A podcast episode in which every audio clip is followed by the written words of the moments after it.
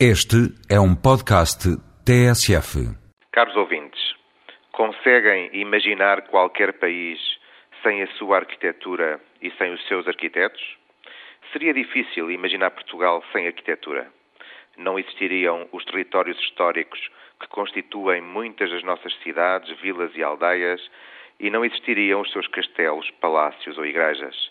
Sem arquitetura, o nosso país perderia muita da sua identidade, porventura a sua mais importante identidade, por ser aquela que mais espelha a passagem das gerações e do tempo.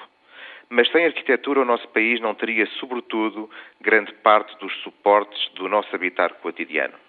Não existiriam casas e edifícios, escolas e universidades, escritórios e fábricas, mercados e supermercados, hotéis, lojas e centros comerciais, restaurantes, bares e discotecas, pavilhões multiusos e estádios de futebol, parlamento, câmaras municipais ou ministérios, entre tantos outros, para além de ruas, avenidas, largos e praças.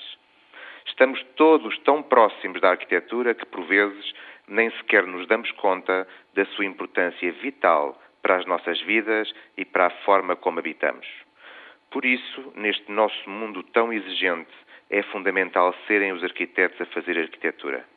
Não conseguimos, aliás, imaginar hoje a arquitetura sem arquitetos.